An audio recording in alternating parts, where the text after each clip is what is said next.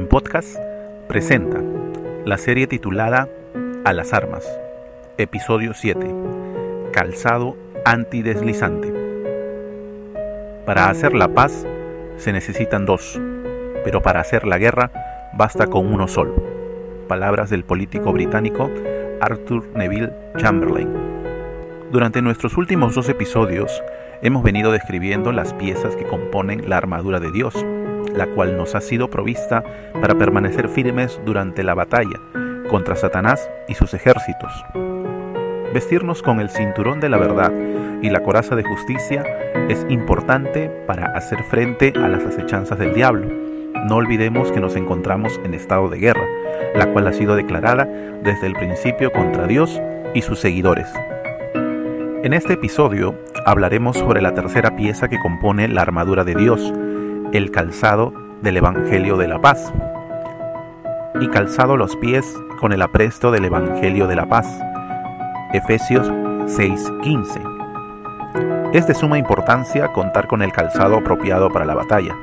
El soldado no puede ir descalzo o con calzado que no sea de ayuda, lo cual sería tremendamente perjudicial para su desempeño en el campo de batalla.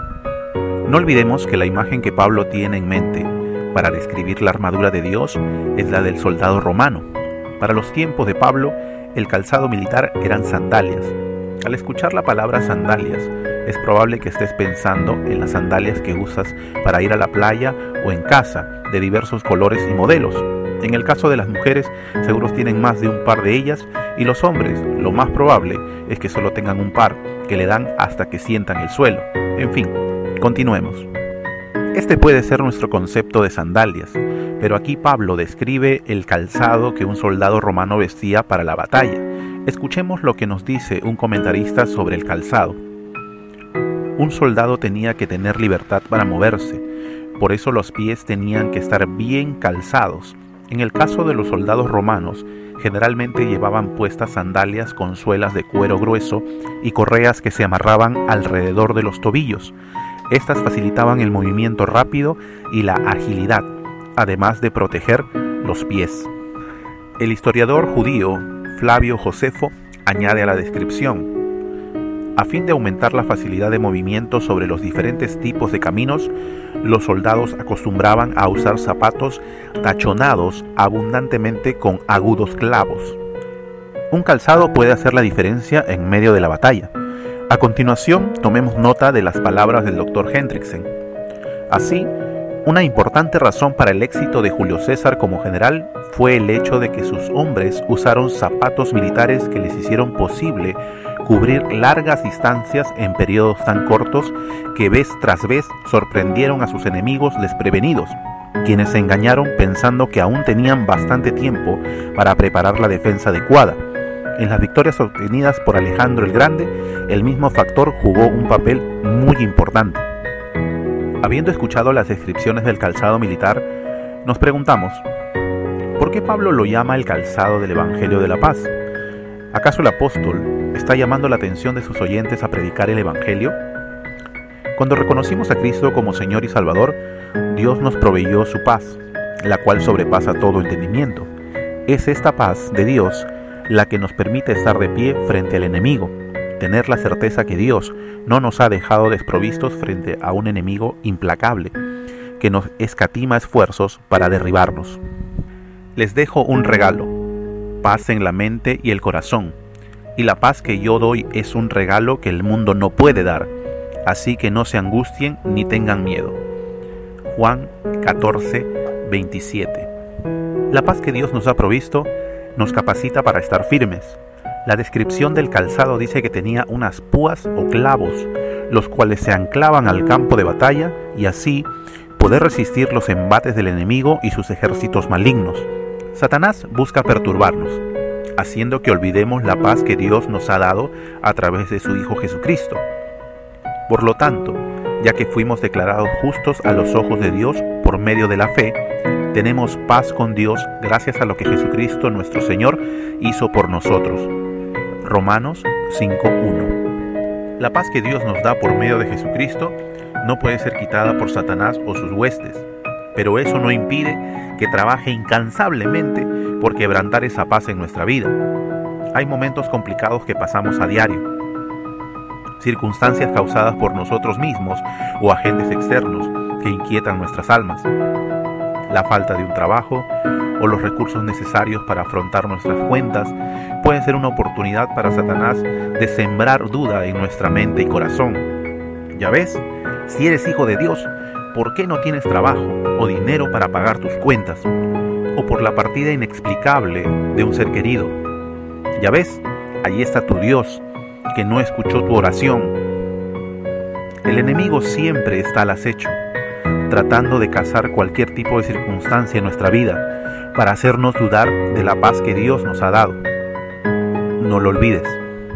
Satanás puede gritar muy fuerte, pero la voz de Dios es mucho más fuerte cuando nos dice, estas cosas os he hablado para que en mí tengáis paz.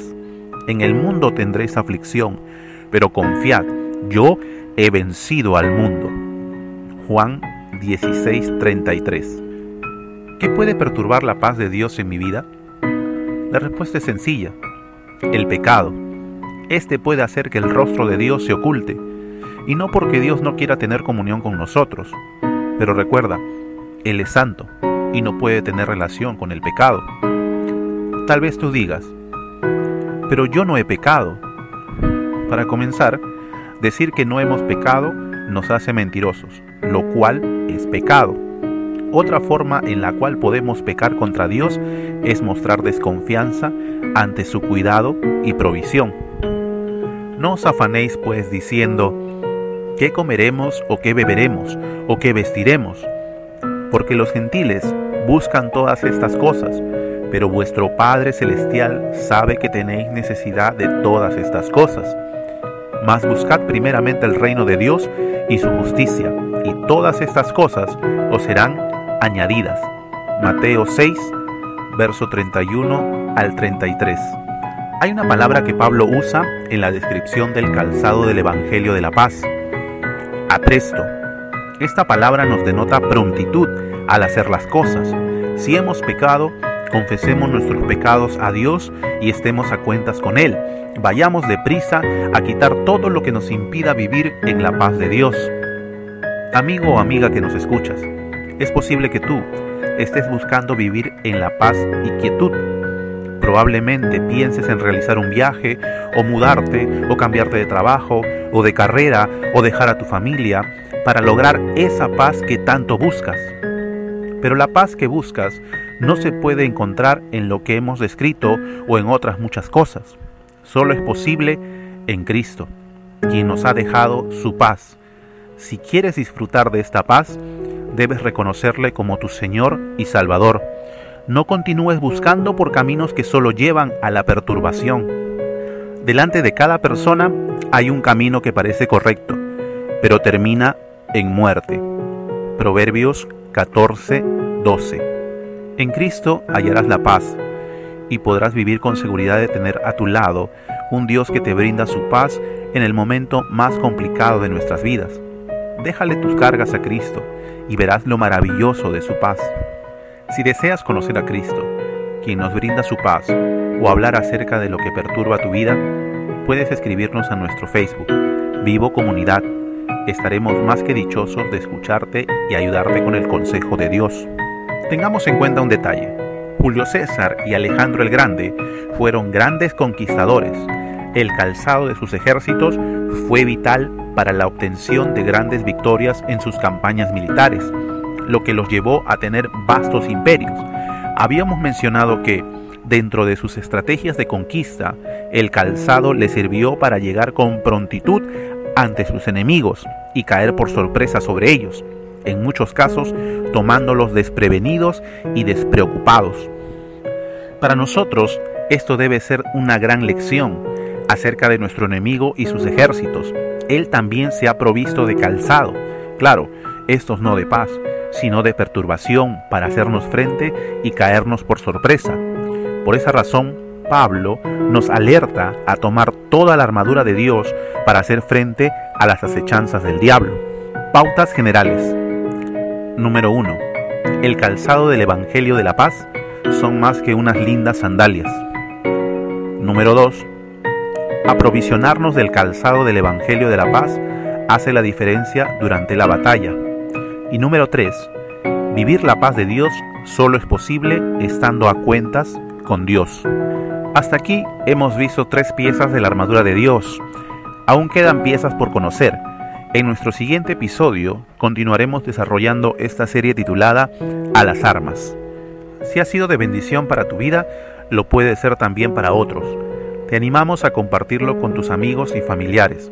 Gracias por ayudarnos a compartir la paz de Dios que sobrepasa todo entendimiento. Te animamos a que puedas escuchar nuestro próximo episodio. Puedes ir dando lectura a Efesios 6 del 10 al 20. Gracias por darte un tiempo y escucharnos. Vivo en Podcast presentó Calzado Antideslizante, episodio 7. Esta es una producción de Vivo, comunidad de jóvenes. Dios te bendiga.